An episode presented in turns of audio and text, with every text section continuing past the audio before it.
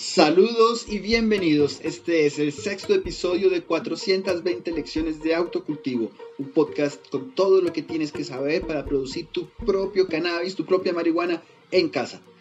Mi nombre es Doctor Amnesia, es un gusto tenerlos acá. Recuerden siempre conocer la legalidad del lugar donde se encuentran y permanecer dentro de la ley.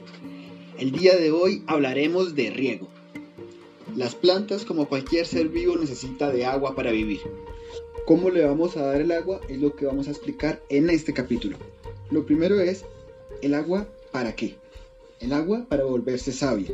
Y la savia tiene funciones. Lo primero es, transporta los elementos nutritivos que producen las hojas hacia el resto de la planta y los minerales que toma la raíz del suelo los lleva también disueltos en agua hacia las partes altas de la planta. Es decir, tiene una función de transporte. El agua también la utiliza para proteger sus raíces.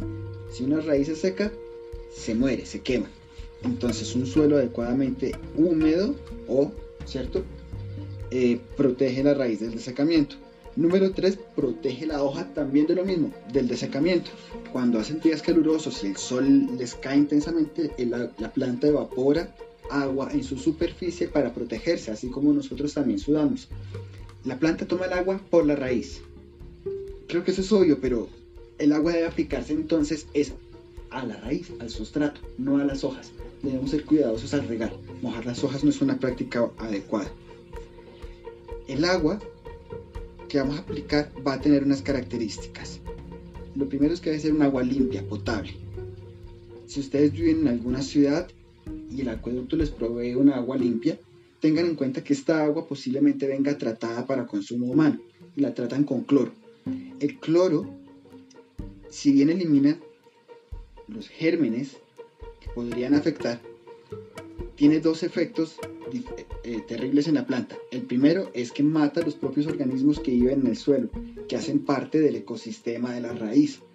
Número dos, bloquea los canales mediante los cuales la raíz toma los nutrientes. Es como si se le taparan las boquitas a la raíz. La buena noticia es que el cloro se puede eliminar de manera muy sencilla. Si se deja en un recipiente en 48 horas con la boca abierta, es decir, destapado, el cloro se evapora. Entonces la recomendación es que si vienen en ciudad, pues dejen reposar un poco el agua. Además, las partículas de metales pesados irán al fondo de su recipiente. Una vez más, ese fondo pues no lo utilicen para regar porque es donde quedaron las sales y las las partículas de metales pesados depositadas. El agua va a tener otras características, digamos, en la capacidad de que podamos medirlas, como el pH o la electroconductividad. Hablaremos con más detenimiento de estos asuntos en un próximo episodio.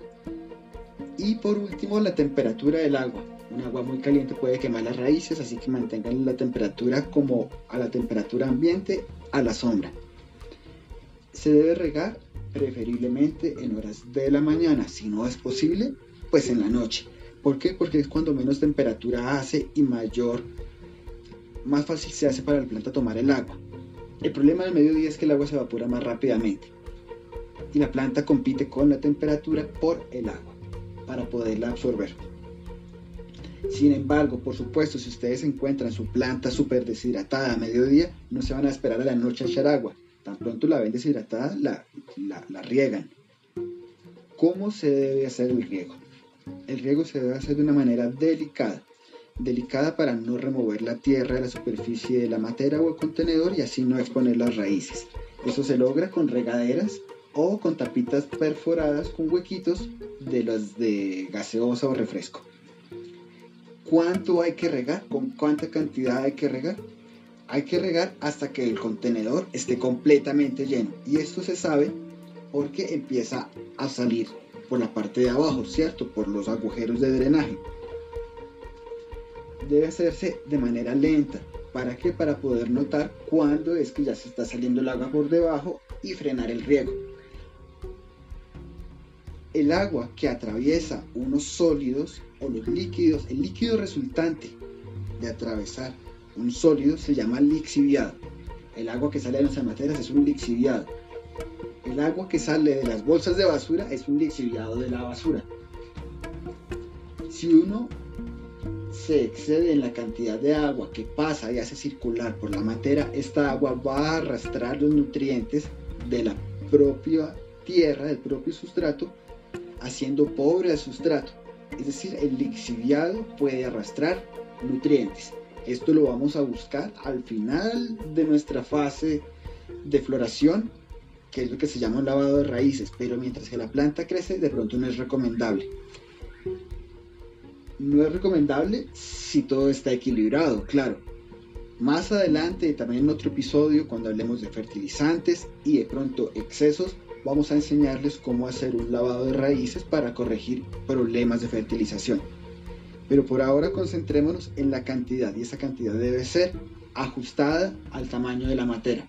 Con el tiempo uno descubre cuál es el volumen que necesita cada contenedor para llenarse. Lo siguiente que debe tener como característica el riego es no mojar las hojas, ya se lo había explicado, y mucho menos las flores. Las hojas no se deben mojar porque el agua puede arrastrar de las hojas sales hacia la gota y esto no es conveniente para la planta. Y las flores porque corren el riesgo de podrirse o de llamar las infecciones por hongo. ¿Cuándo debo regar? Debo regar en primer lugar después de cada trasplante. Esto nos permite que la tierra colapse y sacar las bolsas de aire. También es importante regar cada vez que el sustrato se seca. ¿Cuánto debe secarse el sustrato para regar? El 40%. Entonces, yo recomiendo que levantemos, carguemos nuestras materias un poco para saber cuánto pesa llena y cuánto pesa liviana antes de regarla. Y reconocer esta diferencia de peso es lo que nos va a permitir ser precisos en el momento de nuevo riesgo. ¿Por qué? Es importante encontrar un equilibrio en la frecuencia de riego porque mueren más matas en el mundo por riego, es decir, inundadas, que por, por deshidratación. ¿Qué pasa si la planta se deshidrata? ¿Cuál es el signo de que la planta está deshidratada y si ya se está lastimando? Que las hojas toman una posición hacia abajo. Cuando ustedes vuelven a regar después de que la planta se deshidrata, las hojas vuelven a levantarse. No obstante, con el paso de algunos días verán zonas quemaditas en las puntas de las hojas que fueron las zonas que murieron durante el episodio de deshidratación. ¿Qué pasa si ustedes mantienen demasiado húmedo el sustrato? Las puntas de las hojas toman hacia arriba luego dejan de crecer y luego empiezan a presentar signos de pudrición. Bueno, lo último que deben tener en cuenta es que el riego está estrechamente relacionado con el sustrato que estén utilizando para el cultivo, porque bueno, hay unos sustratos y tienen que tener mucho cuidado con esto, que pueden secarse muy rápido en la superficie y permanecer muy húmedos en la base, siendo esto un obstáculo o una dificultad para el riego apropiado.